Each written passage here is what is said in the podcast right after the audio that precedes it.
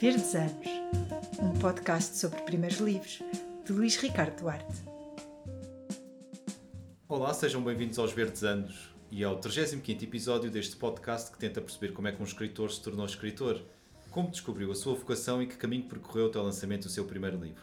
Todas as semanas, sempre às segundas, um novo episódio, um novo convidado, um novo livro. Hoje temos connosco o escritor Luís Carmelo. Nascido em Évora em 1954, Luís Carmelo tem refletido sobre os mais diversos temas da criação e interpretação literárias. É doutorado em semiótica pela Universidade do Utrecht, autor de inúmeros ensaios e um dos pioneiros do ensino da escrita criativa em Portugal. Neste campo, editou vários manuais, incluindo para jornalistas, e fundou em 2008 a Econ, Escola de Escritas, a que está associada à editora Nova Mimosa. Lançou ainda três dezenas de títulos nas áreas do romance, do conto, da poesia, do teatro ou do cinema, de que são exemplos Vão Interior do Rio, Ângulo Raso, No Princípio Era Veneza, A Falha, livro adaptado ao cinema por João Mário Grilo, O Trevo da Bel ou Sísifo. Para assinalar 40 anos de percurso literário, publicou a narrativa biográfica Visão Aproximada, o ensaio Respiração Pensada e o poemário Biografia do Mundo. Estreou-se em 1981 com o volume de poemas O Fio de Prumo, que começa assim. Das oliveiras desprende-se um assomar de retas e de astros, espaços ideias de tamanho e laço. Paredes quentes de azinho e poejo, mãos fechadas de girassóis alucinados, tudo em flor e sexo. Lagos por raiar, líquidos de desejo. Muito obrigado, Luís, pela sua presença nos Verdes Anos e por esta leitura. Uh, em alguns uh, casos, muitos escritores que têm vindo a este podcast dizem que o primeiro livro estava muito arrumadinho na estante. É também o caso deste seu primeiro livro?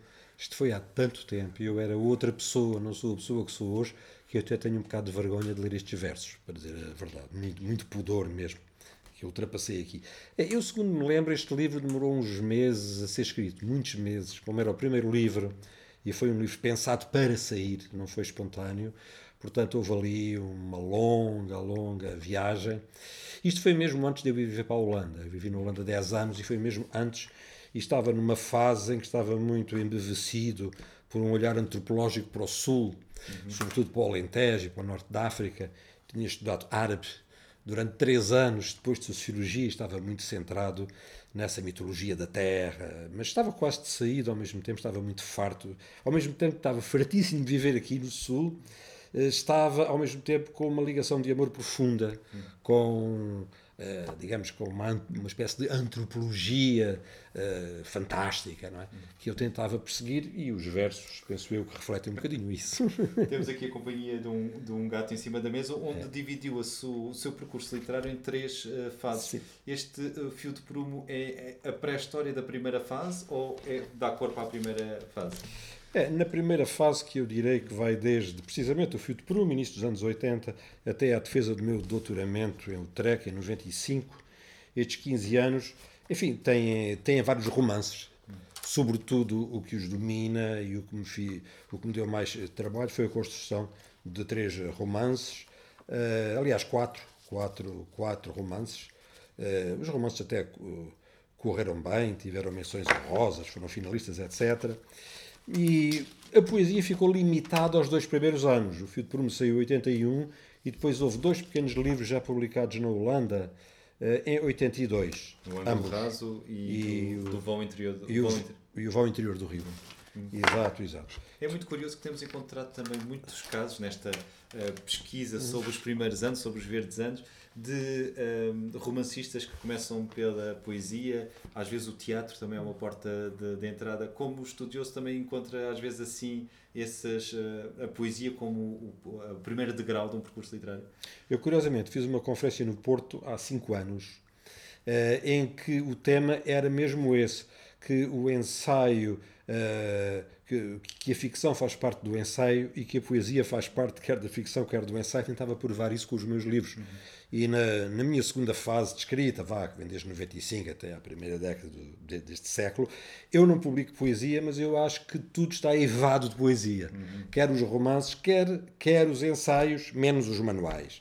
É? Mas mesmo assim, há alguns ensaios com um lado de, de manual, estou-me a lembrar de um, de um, dos ensaios sobre a novíssima poesia portuguesa, início de, deste século, em que essa mistura se percebe muito claramente. As coisas misturam-se.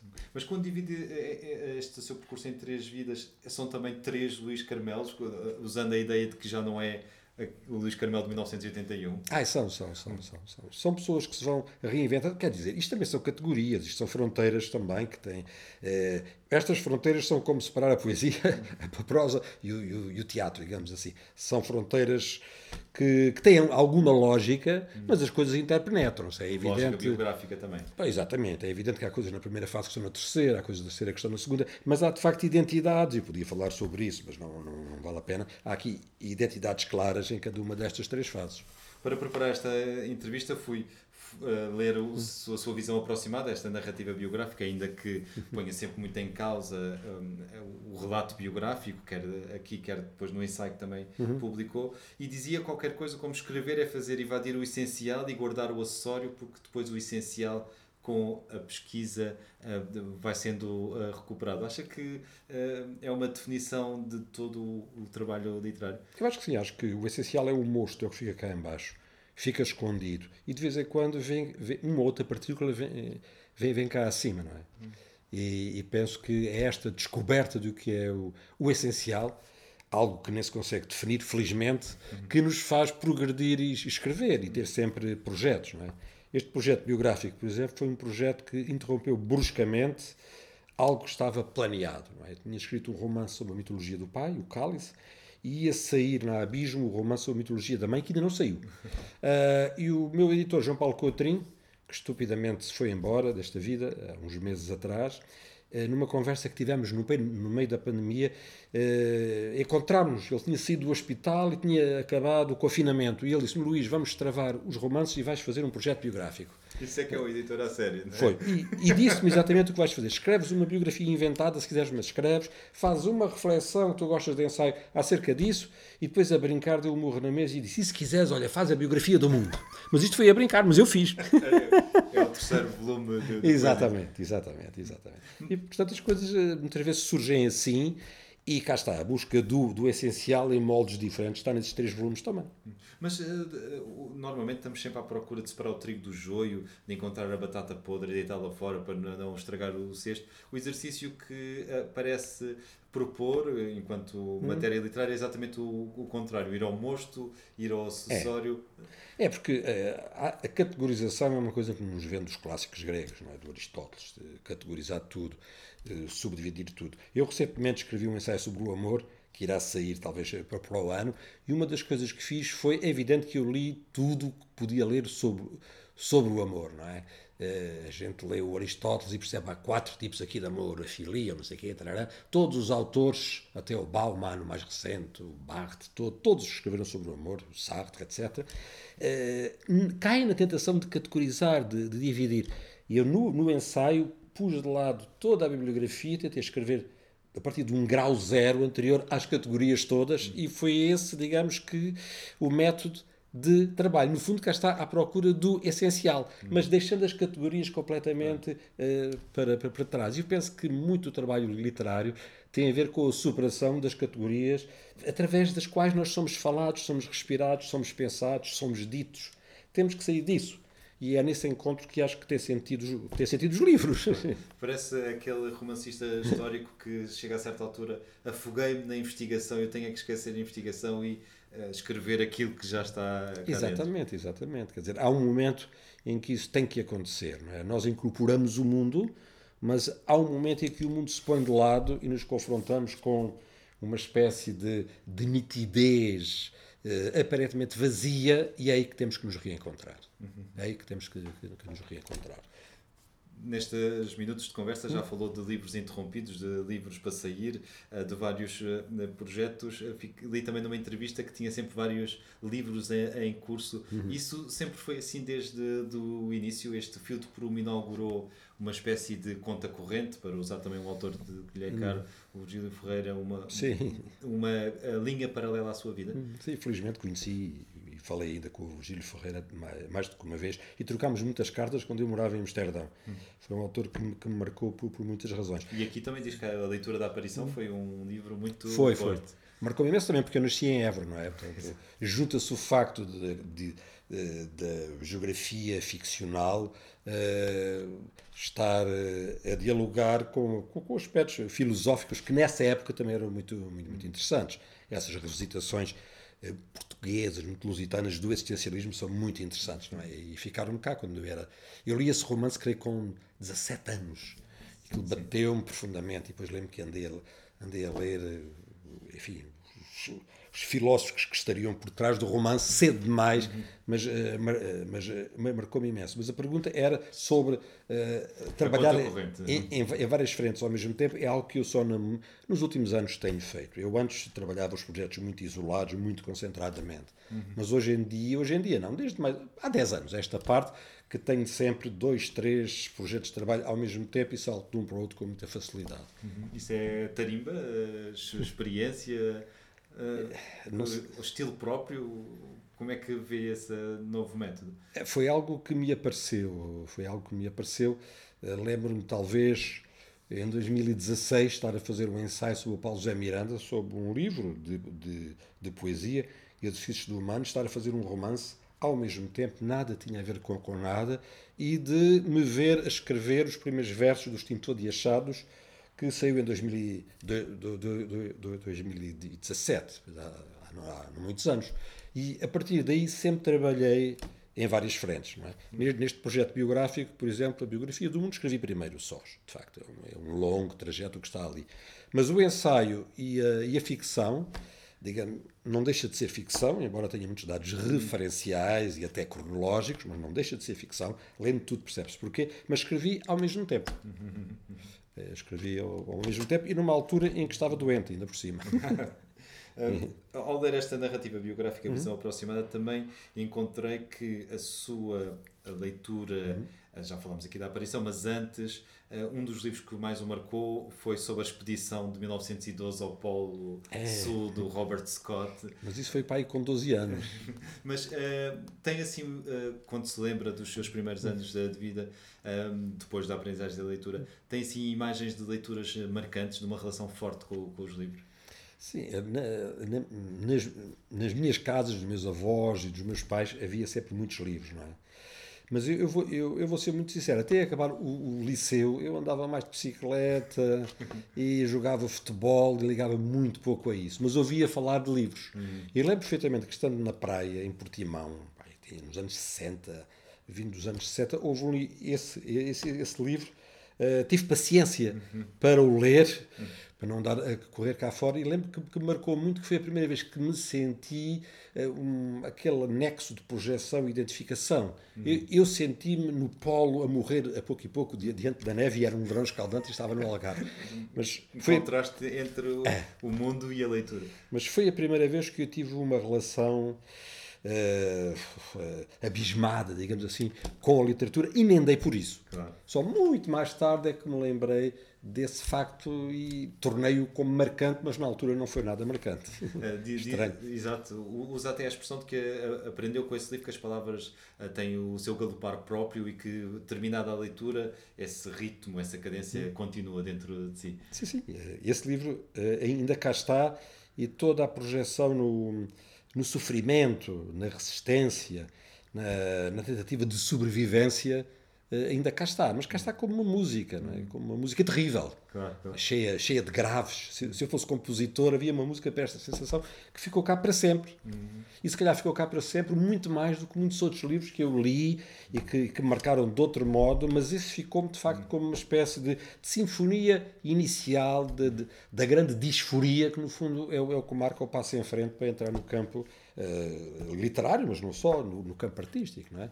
Nestas construções que fazemos do hum? passado e da geografia portuguesa, associamos sempre Évora uma, também uma cena artística uhum. com alguns pintores. Isso teve alguma influência, apesar deles depois também se terem expressado mais Sim. quando vieram estudar para Lisboa, estou a falar do Álvaro Lapa, do Palolo. Eu conheci-os bem, quer dizer, conheci o Álvaro Lapa pior, mas o Palolo conheci-o muito bem. lembro perfeitamente uma fase da minha vida meio louca em que eu dormia muitas vezes no ateliê do Palolo, que era aqui em Campo de Ourique. Não, de facto, houve um conjunto de pintores, o Bravo, o, o Lapa, o Palolo, o Conduto, o, o Zé de Carvalho, o José Guiná, que já é posterior. Por exemplo, o Jorge Silva Melo tem uma série de filmes uhum. sobre, sobre cada um deles e tinha perseguiu sempre a ideia e sempre achou incrível não, não haver uma entidade museológica em Évora que desse algum sentido a essa presença inexplicável de grandes pintores numa terra pequena, fechadíssima, que no tempo da. Que, que, no outro regime era, era de facto uma coisa medieval e fechada, como é que no meio daquilo aparece um conjunto de pintores muito marcantes internacionalmente, não é? Claro. Mas viver, muito, em Évora, muito, muito. mas viver em Évora numa cidade amuralhada, uhum. não é? Com essa imagem até medieval, Trabalhou o imaginário do uh, pequeníssimo Luís Carmelo? Eu vivi lá os primeiros 14 anos de vida. Uhum. Portanto, isso é, é, é, marcante.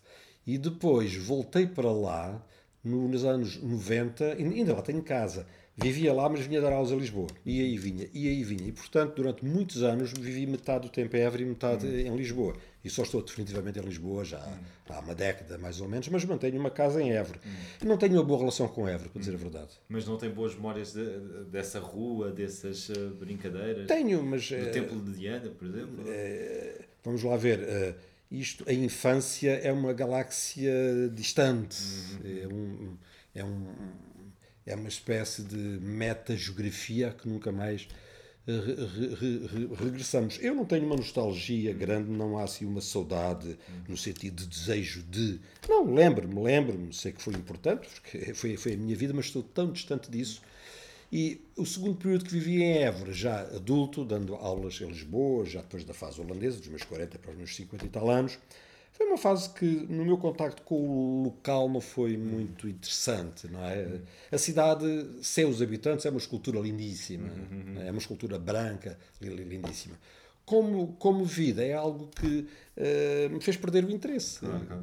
completamente. Mas, mas, também é um problema meu. Claro, não, é? Mas dessa... não é objetivo, é meu.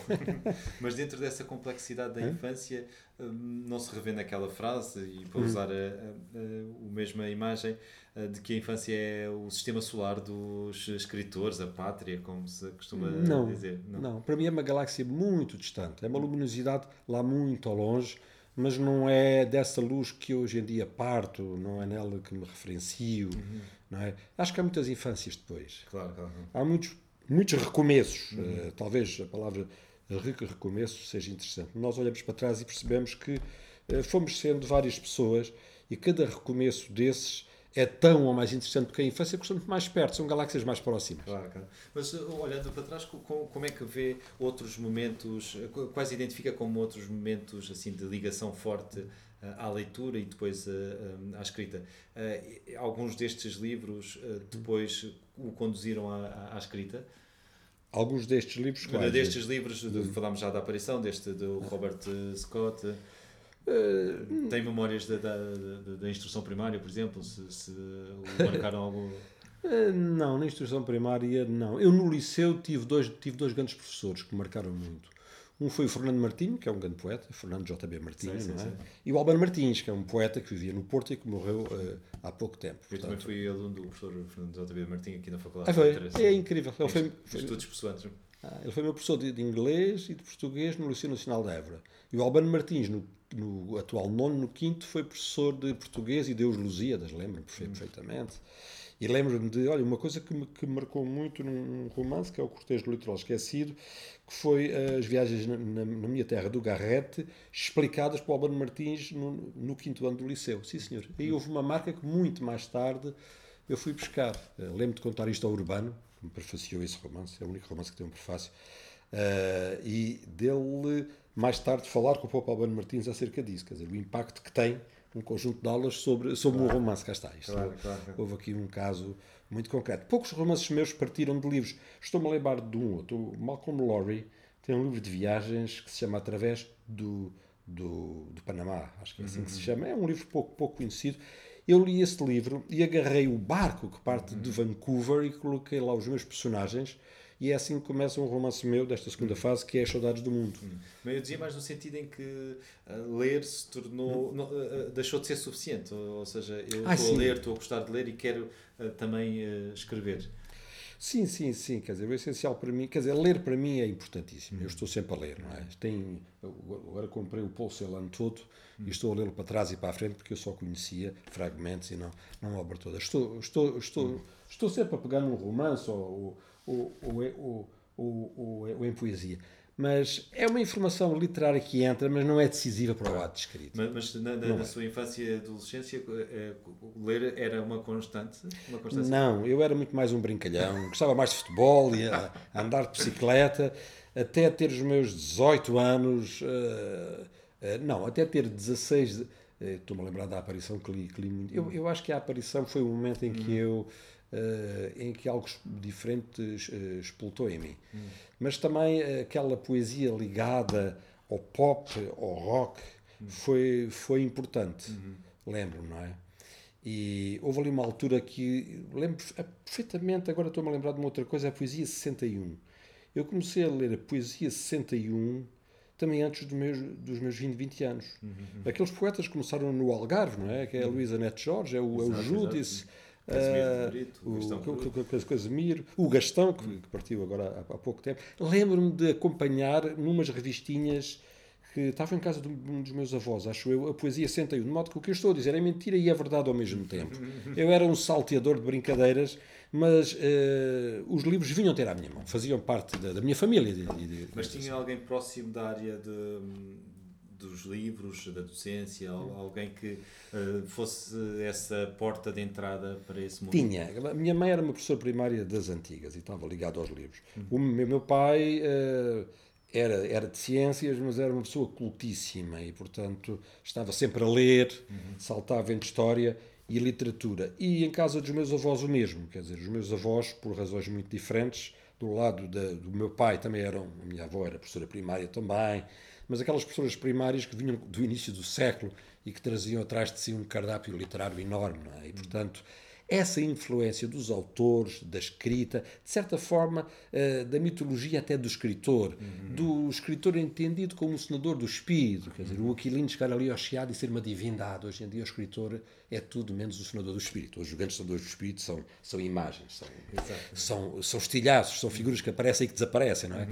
Mas, de facto, até a uma determinada altura, esta ideia do senador do espírito conviveu comigo na, na- na minha infância e na minha a- adolescência, uma ideia quase de sacralização, eh, que vinha das gerações anteriores, exatamente. Isso é verdade, isso é verdade. E esta ideia das histórias que se contam, que se partilham ah, nas noites ah, frias e mais longas, eh, o, o folclore do Sul de- rivaliza, obviamente, com o do Norte, também eram frequentes de- eh, em familiares mais ah, velhos, em pessoas que se encontravam na, na cidade? Não tanto na minha família, mas eh, na comunidade. A minha família não era bem de Évora, era de Vila Viçosa, que é uma terra mais pequena. Eu, quando ia lá, lembro perfeitamente das décimas saírem das tabernas.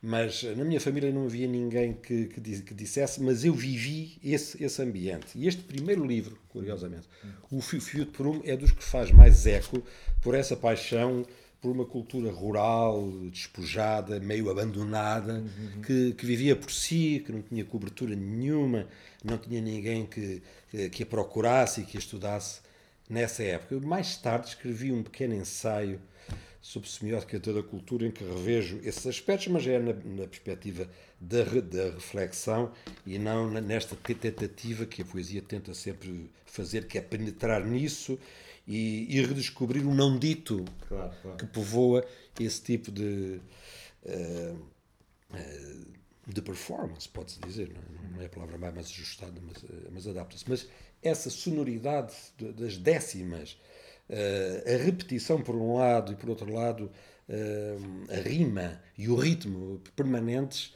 eh, ficaram cá. Depois eu conhecia essa malta toda, a Janita, o Vitorino, que moravam por ali e vinham muitas vezes, andavam ali. Eu, eu, eu dava-me com eles, eles eram do Redondo, e aí então havia muito mais proximidade entre a vida cotidiana e essa, essa cultura que parecia que brotava não só das tabernas, mas das pedras mesmo. é? É, Este, isto são tantas perguntas, porque este podcast tenta como eu digo muitas vezes, eh, chegar a esse mistério, sondar o insondável, Claro. mas no, no seu caso parece que esses 18 anos, a, a aparição e, e, e depois esses 18 anos que marcou ali uma fase de, de um antes e depois, parece ser a tomada de consciência de uma série de informação, de sabedoria que tinha dentro de si, falou agora dessas eh, rimas, dessa cadência, também os livros que tinha em casa e que por volta dessa idade, de certa forma, eh, explodiram e se canalizaram para eh, a criação e para a escrita. Mas houve outras aprendizagens. Esse tempo era um tempo completamente diferente do tempo de hoje. Era um tempo de contracultura. Era um tempo em que, em que uma geração nova se descobria com algum poder. Eu, por exemplo, eu com 17 anos fugi de casa e para Amsterdão ainda não tinha idade sequer para ser refratário, muito menos desertor, mas fui atrás de amigos, tinha mais 4 ou 5 anos e estive fora quase um verão todo. Passei agruras imensas. Ah, ah, e, e voltei, mas digamos que esse tipo de experiências, como por exemplo também as experiências de à noite fazer pichagens antifascistas, eh, es- escrever na parede, digamos que vivíamos uma época de rasgo, de, de grande rasgão, difícil de compreender hoje, mas essas experiências são essenciais também para, para dar o salto eh, para outro lado, não é? Escrever é de facto ver o que ninguém vê e saltar para esse lado. Tentar ver o que ninguém vê, mas que está diante dos olhos de todos e dar a ver. E essas experiências, eh, digamos, muito radicais, no sentido que a radicalidade tem hoje, que é mais um desporto, é um lúdico, eu acho que teve também muita importância para o, para, para o meu despertar literário. É? Eu, por acaso, tinha aqui um tópico que era viagens, Yeah, porque pois. no livro fala muito, mas hum, perguntava se essas viagens. ah, falou há pouco que os escritores eram senadores de, de espírito, mas ah, se pergunto se também haveria uma dimensão eh, justamente de contracorrente, de risco eh, que os escritores eh, também tinham antigamente e, e se essas viagens também se inserem nessa ideia de não respeitar a ordem, de procurar o seu próprio caminho e se isso hoje em dia estará um pouco mais perdido. É, quer dizer, naquela altura era muito claro o establishment mesmo na literatura e eh, os movimentos que punham em causa. A ideia de vanguarda é uma ideia que desapareceu praticamente no mundo pós, quer dizer, porque a ideia de vanguarda, quer nas artes, quer, eh, quer no mundo político, pressupunha a construção de um futuro para o qual caminharíamos e no qual teríamos esperança. Nós hoje, no mundo tecnológico que vivemos, sem grandes códigos a dominarmos a vida, vivemos só no presente, fechado, com a amnésia coletiva por trás e a única utopia futura que temos é a tecnológica, nenhuma outra. E, portanto, nós vivemos num tempo em que a própria ideia de vanguarda não tem sentido. Hoje tudo se mistura. Não é? Mas nesta época, de facto, havia aquela ideia das vanguardas que se iam datando umas às outras, iam-se removendo e aparecia outra, não é? E, portanto, é, é preciso compreender que as coisas funcionavam nesta altura, não é? E, portanto, digamos que, sei lá, ver o Pacheco com, com o Boca de Vaca que eu conheci, eh, de, um, de um lado, e, e do outro lado o que se passaria, enfim, com os escritores que estavam no, no, no establishment, havia ali uma ruptura que hoje não há, porque hoje praticamente é moda misturar tudo, não é? É moda a misturar tudo. Hoje, sobretudo no mundo da poesia, há muitas leituras, há muitas pequeníssimas editoras, muitas tentam ir procurar esta semente, não é? Procurar a dor da correria, por exemplo, tentam ir procurar uma, uma, uma, uma semente de, de, de sublevação, quer ao nível existencial, quer, quer, ao nível da palavra, não é? Mas existem num mundo em que isso é visto como mais uma coisa que está ali, não é? Exato, exato. e não como algo que desenvolve um papel de transformação. Essa ideia de, de, de transformação faz muito parte de um- de um tempo e cá está. Por isso é que nós somos, somos, somos várias pessoas, porque nós também mu- mudamos e, e superamos nas várias etapas. Quer dizer, eu já não sou essa pessoa do tempo das vanguardas, mas vivi também dentro dela. Mas viajar, eh, fugir de, de casa, era eh, ir à procura do seu caminho. É, quer dizer, eu, a expressão fugir de casa é entre aspas, mas era menor, por isso é que eu utilizo essa palavra. Claro, e deixei em polvorosa os meus pais e tal. Mas, eh, mas eu viajei muito até aos anos 90, não é? Quando vivi em Amsterdão, os 10 anos que lá vivi, viajei muito, não é? Lembro de uma famosa viagem ao Médio Oriente que fiz até ao Sinai. Foi uma viagem para mim muito, muito interessante, muito, muito importante. E a viagem é um, é um modo, digamos, de, de sair de nós e de, de nos reencontrarmos. Mas a viagem, hoje em dia, é uma. É, é um, hoje em dia é, é o turismo, é uma coisa quase compulsiva, é uma coisa que toda a gente faz em jeito de fluxo, toda a gente viaja por, por viajar, não é? É levar o nosso mundo para É, um dizer, espaço distante. tornou-se num, num fluxo, isso não me interessa eh, absolutamente nada. Eh, posso viajar muitíssimo mais estando aqui fechado vários dias e muitas vezes estou do que, move, do que movendo-me geograficamente. Mas eu penso que aí há uma idade e há um sentido que se, que, eh, que se cumpre quando se, quando, quando se viaja territorialmente. Isso, isso também é necessário. Ter mundo é também conhecer os outros mundos como se fosse o nosso. Isso é essencial para, para, para, para viajar. Mas eu hoje em dia não me interessa muito viajar, sinceramente. Mas nessa viagem eh, e a partir destes eh, 18 anos, acompanhava -se sempre de um bloco, de um diário, de um caderno? Desenhos, desenhos, desenhos. Eh, eu também fiz muitas exposições até meados do, dos anos 80 e lembro que tinha blocos onde fazia sempre desenhos. Desenhos de, de todo o tipo. Por isso, antes da, da escrita, o desenho foi prevalecente? Sim, eu a partir de 1970, 71, fui sempre fazendo desenhos e inventando cidades em, em papel. Isso sempre, é um projeto que continua, não é? Sim, eh, embora esteja escondido, porque é uma coisa que. Mostrei uma vez, fiz uma exposição na Abismo em 2015, Uhum. Porque o Coutinho me, me pressionou muito e mostrei, mas depois é uma coisa que é minha. Pronto. É, é uma escrita que é minha, mas é uma escrita, aquilo é um mundo. Eu deixo-me dormir todos os dias a pensar no que se passa naquelas cidades e naqueles países. Aquilo é um mundo de que eu sou o Deus. Mas é uma coisa que eu criei. Cidades invisíveis? Não, são, são, são cidades que se veem. Mas, mas eh, são imaginadas, são eh, memórias de, de outras cidades? Não são réplicas de cidades reais, são cidades completamente inventadas. Eu posso ir buscar uma e trazer aqui e mostrar, embora no podcast não se consiga ouvir, mas são, não há referencialidade nenhuma, é tudo inventado de raiz, completamente. Não é? E, portanto, tem vários cromatismos, e aqui há um globo que está inventado, é um mundo. É um mundo inteiro, mas não tem referencialidade nenhuma.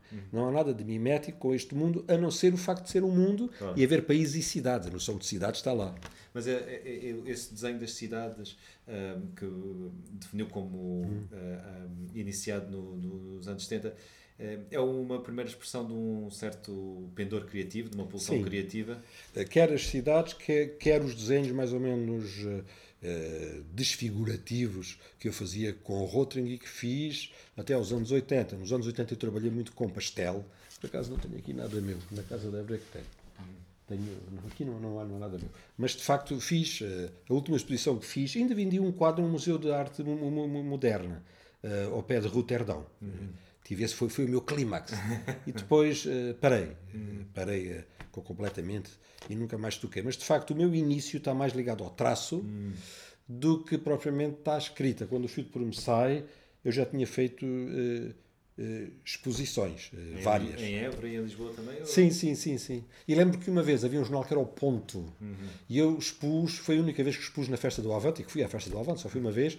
E lembro que tenho lá embaixo, no, no meu arquivo de papel, houve uma pessoa que, que escreveu sobre essa exposição e depois escreveu referência à parte, merecem os desenhos de Luís Carmelo e tal. Aquilo na altura bateu-me imenso. Isso foi uma coisa extraordinária. Mas o seguir o curso na área da, da literatura, da- das línguas e literaturas, na altura julgo que se calhar ainda era filologia. de- Eu estudei primeiro Sociologia, depois Estudos Árabes, depois na Holanda é que fiz Línguas e Literaturas Modernas. Hum. Eh, Depois fiz uma coisa equivalente a mestrado, que é um BIFAC, que misturava o árabe com, com a literatura e com o pensamento, com a semiótica já. E depois o doutoramento é uma análise semiótica a sim. manuscritos dos, dos moriscos de Aragão, numa literatura que, que desapareceu porque eles foram. eh, Foi, foi uma civilização ibérica que, que desapareceu completamente, como a judaica. Não é? Mas eh, seguiu Sociologia, ainda se recorda porquê? O que é que o interessava? Ah, eu fui estudar Sociologia porque era o único curso que havia em Évora, não é? Ok.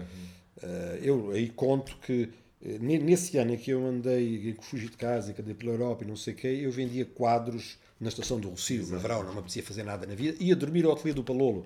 E lembro do Palolo, tinha umas revistas francesas e ensinava-me, olha, em cima de uma folha branca colocas esta revista, depois esfregas com álcool e fazia umas colagens fantásticas que o Palolo me ensinou a fazer e fiz muitas em casa dele. Um dia a polícia invadiu a estação de metro do Rocio e prendeu toda aquela gente que lá estava dentro.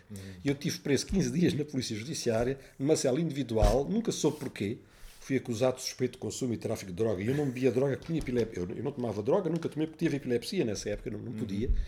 Tive, mas foi uma experiência incrível. 15 dias preso numa cela individual. E dentro dessa cela é que eu decidi: isto não pode continuar assim, eu vou estudar. Já não havia possibilidade de fazer exames de admissão e havia em Évora uma faculdade com Sociologia em que se entrava sem exame de admissão. E por isso é que eu fui estudar Sociologia. Uhum. Não gostei nada. Quando chegou a Revolução, tinha 3 anos feitos e, e não acabei sequer o curso. Claro. Uh, e daí é que surge o árabe, que fala também aqui no, nas suas memórias, uh, a ideia de iniciar vários cursos, de procurar aquilo que o interessava particularmente. O árabe foi, a seguir a isso, eu dei aulas no ensino secundário, uh, em, portanto, antes de, de, ir para a Holanda, quando escrevi o, o Fitprum, fim anos 70 e até 81, acho eu, e nessa altura abriu um curso em Évora de, de estudos árabes e eu inscrevi-me nesse curso e fiz mais três anos. Mas também não acabei o curso. só, só viria a acabar os estudos todos que fiz já, já na Holanda. Já.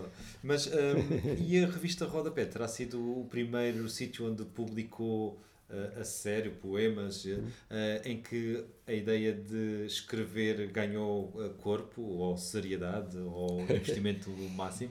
Era um projeto. Como é que fez essa transição da, da a revista Rodapé foi feita por um conjunto de pessoas que tinham estado a viver na Holanda, sobretudo, e na Dinamarca, eh, nos últimos anos do fascismo e que tinham regressado a Évora. Havia muitas pessoas lá, lá a viver fora do, do Alentejo, sobretudo nestes mesmos mais intelectuais. Havia muita gente. E, portanto, Muita gente deu o salto, não é? De... Exatamente. E depois eu vou voltar. E essa revista, o, o, o Rodapé, é uma revista que mistura essa ideia de uma viagem e de uma fuga e de uma estadia num outro mundo com cá está com o amor antropológico e a redescoberta da Terra. Uhum. Portanto, é uma coisa que acontece nessa época e tem, para mim teve bastante importância. Teve. Foi uma coisa local, mas teve bastante importância.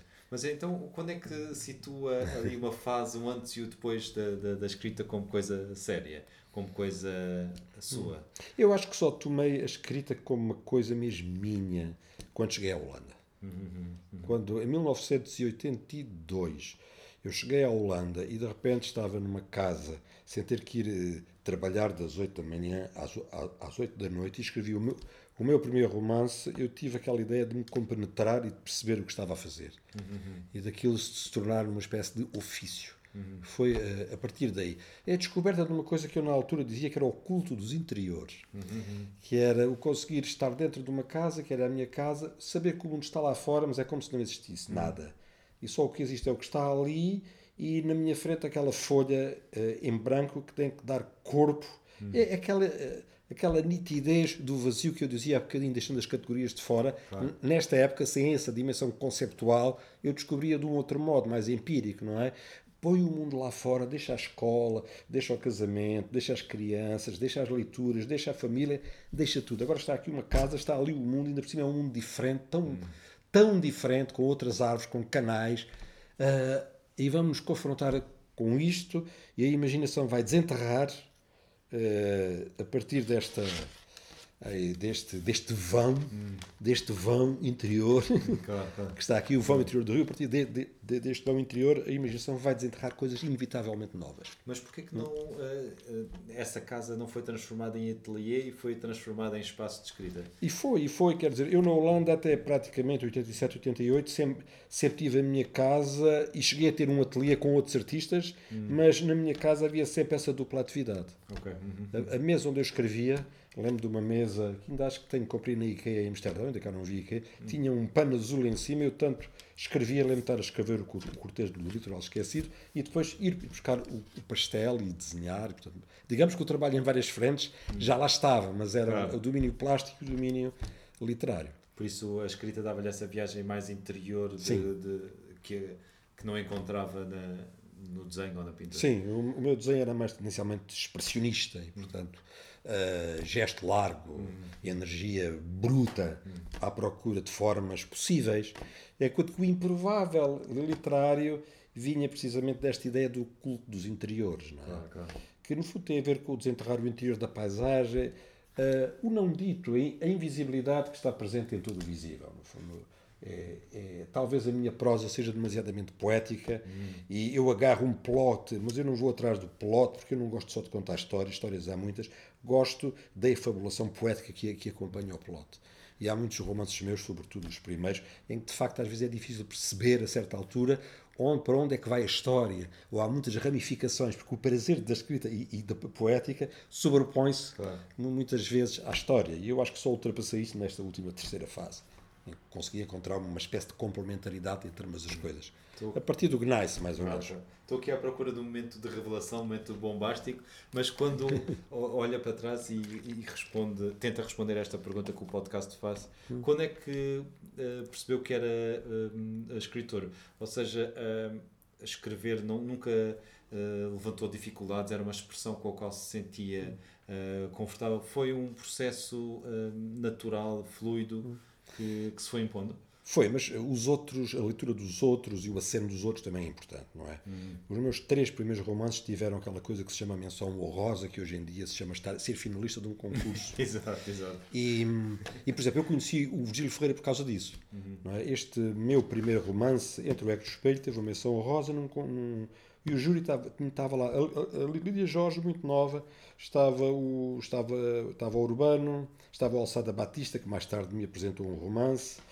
Ahm, e, e, e, e- sei, portanto, que, o- que o Urbano, o Urbano não, nesta altura não, que o, que o, que o, que o- Virgílio se bateu por este livro. Ele escreveu uma carta a falar nisso, isso para mim Claro, claro. foi importantíssimo. De maneira que, digamos que o aceno dos outros, a presença dos outros também é, é, é, é fundamental para a autoconfiança, sobretudo quando, quando se tem menos que 30 anos, não é? Que, que- que era aqui o caso. Lembro perfeitamente de ficar eh, completamente fora de mim, eh, com as cartas, com, com os elogios, que depois se replicaram nos meus três primeiros romances. Eu os leio e não gosto deles, mas de facto fizeram uma boa viagem. Claro, claro. Mas eh, há pouco disse que o Fio de Prum foi um, um, um livro que foi pensado para publicar. Foi. O que é que aconteceu eh, nessa altura? Eh, queria eh, publicar um, um livro? Eh, queria e fui muito marcado pelo designer do, do, do, do livro, pelo, pelo Aurelindo Ceia, por um amigo dele que era poeta e que até eh, ganhou o prémio de revelação da APE de, de poesia com um livro Dizer de Véspera. Lembro que eles, os dois, leram poemas meus num verão, acho que foi de 79 ou 80, e disseram: Luís, tens que publicar um livro, tens que publicar um livro. Ou seja, nesse verão já havia uma escrita. Já, já, já, já havia. Eu, pai, desde 77, 78, 79, que escrevia regularmente, mas eh, escrevia, pronto. Claro, e Enchia mostrava- folhas de papel e mostrava um ou outro a, a amigos próximos, não é? E estes amigos, eh, enfim, tinham, eram mais velhos, tinham algum crédito para mim e marcaram-me, e portanto, eles praticamente é que me, me decidiram a, a publicar o livro, é? Era, era- uma pequena editora que existia, ele propôs-se fazer o design, fizemos uma seleção destes poemas. A, a Terra-Mar de, de Torres Vedras. Era, era, era. Torres Vedras. Acho que saíram poucos livros eh, na- na altura, mas foi lançado em 81, lá numa feira que se faz lá em Torres Vedras no início do verão. Mas eh, usou poemas que já tinha ou também eh, os escreveu de raiz eh, como uma ideia própria para este livro? Ah, isto, no fundo, foi uma, olhar para cima, imagino que estava a viajar muito É. para trás. foi uma seleção de poemas que eu tinha feito aí entre 79 e, e 81, e é possível, eu já não me lembro bem, que mesmo eh, já a caminho da publicação eu tenha feito um ou outro a pensar no livro, mas já não me lembro. Mas já não lembro. Agora que há alguma unidade entre eles e muitas influências de técnicas dos anos 60, como os espaços em brancos, Entre, sim, entra É. no, no, espaço em branco no verso. é, alguma lei- lei- lei- leitura surrealizante eh, que, se, que se mistura aqui, pouco despojamento. Eu que tinha lido a poesia 61, eh, há aqui mais talvez algum, algum sopro de algumas leituras do Herberto Helder, eh, eh, se- seguramente, muito menos, por exemplo, do, do, do Rui Belo, que é o poeta talvez que eu hoje mais gosto de- de- de- dessa época. é? Claro, claro. Eh, e pronto, quer dizer, é um, é um, é um livro de adolescência. Mas e, e, e como é que eh, esse trabalho com o design eh, de- da capa teve envolvido ou tem alguma história à volta? Não me lembro bem já, já mas ele esteve envolvidíssimo. Uhum. Ele esteve envolvidíssimo e sei que este design foi estudado e reestudado. Foi, de, foi dos livros em que tira a Abismo é uma casa de ilustração e de design Claro. fantástica Claro. de, de ilustração Desde o e, logotipo portanto, exatamente cada livro tem um logotipo são as minhas maiores experiências de casamento entre ilustração grande design e, e editor foi na Abismo não é? nos últimos anos mas este livro teve essa presença também muito curiosamente. É? Agora, histórias, eh, sinceramente. E que memória é que tem de ir a Torres Vedras a essa uh, feira e de sentir o livro nas mãos? Olha, fui com esse pessoal do Rodapé, lembro-me, com mais alguns amigos de Lisboa mas foi uma coisa que se passou assim muito discretamente. Mas teve crítica, ele, ele na Vértice saiu, acho que na Colóquio Letras também saiu, porque na altura havia muito mais crítica literária que hoje claro. e não havia a produção em massa que há hoje. Claro. E, portanto, esses, esses fatores conjugam-se, eh, sobretudo nesta primeira fase, até meados dos anos 90, até um bocadinho mais, era normal que nos jornais houvesse tratamento de livros.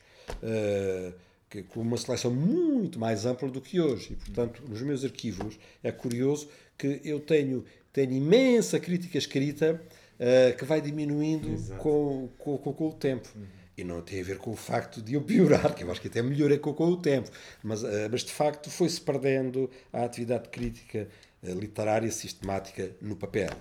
É? é? um paradoxo, não é? é. À medida que o o, entre aspas, o mercado se tornou uma indústria, pois. não é? O espaço de, de divulgação crítica diminui. Lembro muito bem do fulgor do número 1 um do JL, lembro-me de o ler do número 2. Por acaso revi a capa ontem, uhum. ali do Abel Manta. Exato, os números do Abel Exato, lembro perfeitamente do início do JL e de ser. Também 81, março de 81. Foi, foi. Mas lembro de ser uma coisa que eu digo nos, mas que me tocou imenso, imenso, imenso, imenso, porque não havia nada que nos fizesse identificar uh, modo como o JL, quando apareceu, uh, uh, o permitiu, de facto. Eu, eu, na Holanda assinava o Expresso e o JL sempre, durante aqueles de 10 anos, e foi uma companhia muito marcante. Não é? Lembro perfeitamente da, da direção do Mega, e depois uma outra que veio a ser completamente de diferente. Luís Almeida Martins. Exatamente. Uhum. mais ligado ao, ao, ao terreno, é? do uhum. Mega era toda de reflexão, aliás, muito cosmopolita, muito situada na interrogação do mundo pós que estava a acontecer. Uh, mas foi um trajeto importantíssimo que ainda hoje continua, é evidente. Uh, sobre a poesia, e, e, e, antes de começarmos a, a, gravar, falámos aqui sobre este interregno, uh, já ouvi dizer que ela de facto está concentrada nos anos 80 e depois regressa em 2017, uhum. mas que é também um uma, uma escrita mais íntima, mas que está também presente em tudo o que escreve nos uh, poemas, por isso, no, no, nos ensaios, no, uhum. no, nos romances. Por isso, uh, poderemos dizer que a poesia é o seu fio de prumo, o seu dominador uh, comum, mesmo tendo uma publicações tão espaçadas e ocasionais. A, poesia é, é, é, o regresso à fonte original, não é? A nossa espécie começou por falar poeticamente, uhum. não é?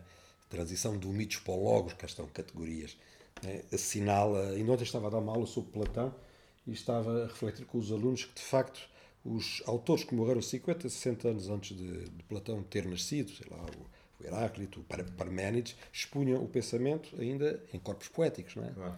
Platão criou os diálogos, depois Aristóteles cria uma dimensão completamente nova, ensaística, mas de facto uh, o discurso que dá luz ao pensamento, se recuarmos. Claro, o trabalho os dias uh, do Hesíodo, por exemplo. Exato, é todo poético, uhum. quer dizer, e se formos para trás dessas expressões, chegamos quase a, uma, uh, a um indizível, não é? É muito interessante as interpretações que o Heidegger faz desses desses poemas, vai à procura do não dito mesmo. Portanto, a poesia é a procura de uma fonte uh, original, é a fonte, é o semen disto tudo, não é? É a semente fundamental.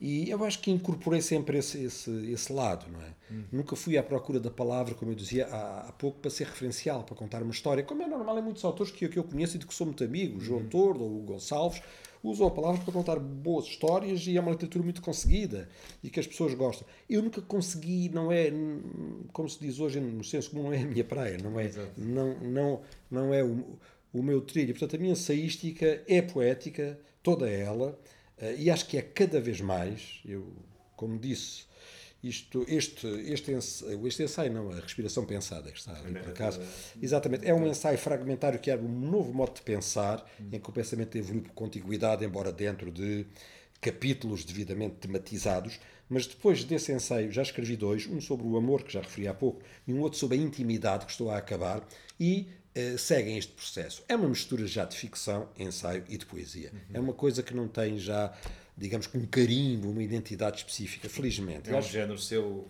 é, fora desses aspectos. É, e é a fase em que eu estou neste momento, é essa. Uh, a, a rúbrica final de, deste podcast tem a ver com conselhos a jovens escritores. Para quem tem vários manuais, para quem tem uma escola de escritas, imagino que daria um, uma outra conversa. Mas da sua experiência, há algumas coisas que diz sempre em todas as aulas, em todos os cursos, a todos os alunos? Há algum, assim, regras de ouro que, que Quer dizer, eu uh, tenho um, um, lado académico na universidade e tenho esta escola que eu criei já há bastantes anos. Eu nesta escola há duas coisas que digo sempre. Não se ensina a ninguém a ser escritor e não se ensina a ninguém a, a, a, a ser... A, a, criação não se ensina. A criação não se ensina e ser escritor não se ensina. Portanto, há muito trabalho aqui à volta. Eu, eu não sou adepto das teorias metafísicas e românticas da expiração e da inspiração, embora isso possa existir aqui e ali, também não quer ser radical. Hoje em dia não quer ser radical com nada. Mas, de facto, eu acredito no trabalho. Acredito no trabalho. Acredito que se pode trabalhar técnicas de descrição para saber descrever bem. Acredito que há boas técnicas para narrar. Cá está para trabalhar um bom plot. Há também regras muito mais voláteis para o trabalho poético, é mais um trabalho de acompanhamento.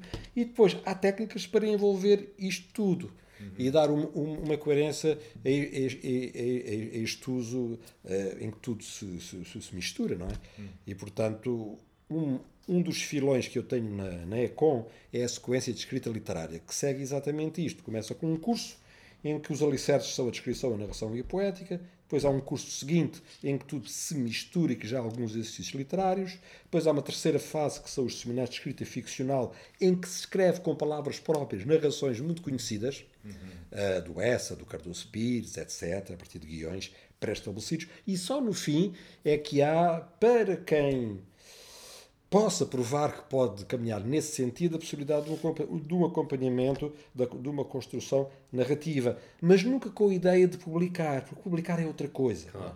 Eu sou muito cético, nunca a última coisa que digo é que estamos aqui para, para, para publicar. Não, estamos aqui num long work in progress, que pode ser de dois anos, cinco ou seis cursos, quando chegamos ao fim há técnicas que se dominam e depois essas técnicas podem ser eh, aplicadas em variadas coisas. Uma das possibilidades é de facto caminhar para um livro, mas cada vez estou menos nessa ideia à chiada editora, não tenho medo de dizer, claro. em que paga aqui publicar o seu livro. Acho isso horrível.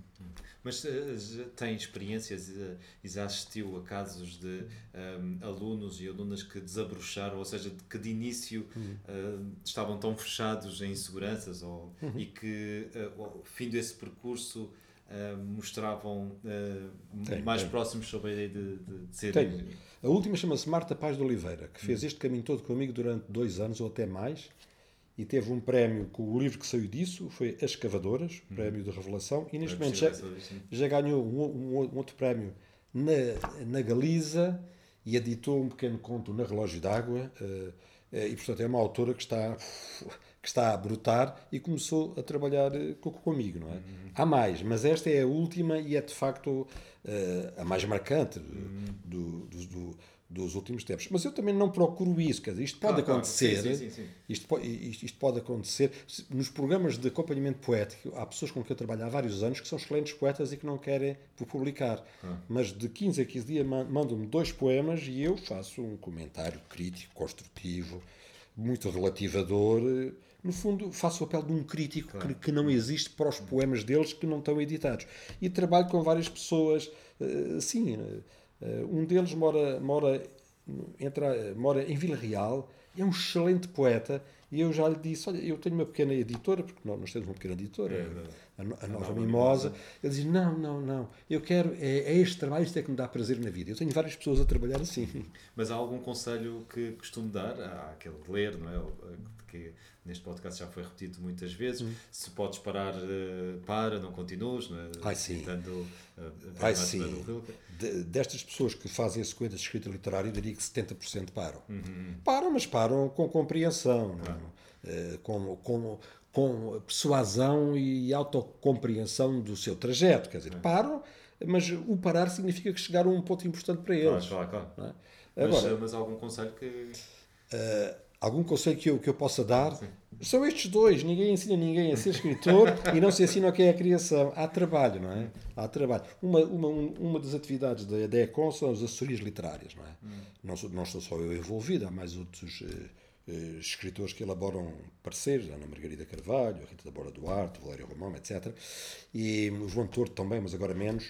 Uh, e, portanto, o que nós fazemos é receber originais, damos um parecer, e, mas, não, mas não contactamos editoras para publicação. No fundo, damos à pessoa que nos envia o, o original a nossa opinião sobre aquele texto, como poderia ser melhorado, em que direção e como. É uma das atividades que temos.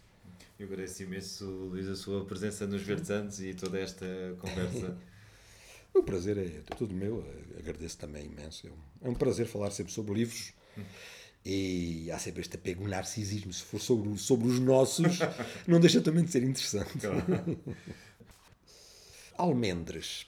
Eu danço a verdade vertical dos teus dedos de pedra e aspiro, amargas as lágrimas que te possuem, da terra e as sombras que circulam exatas à fotossíntese que me traz cego e último no granito ereto do corpo.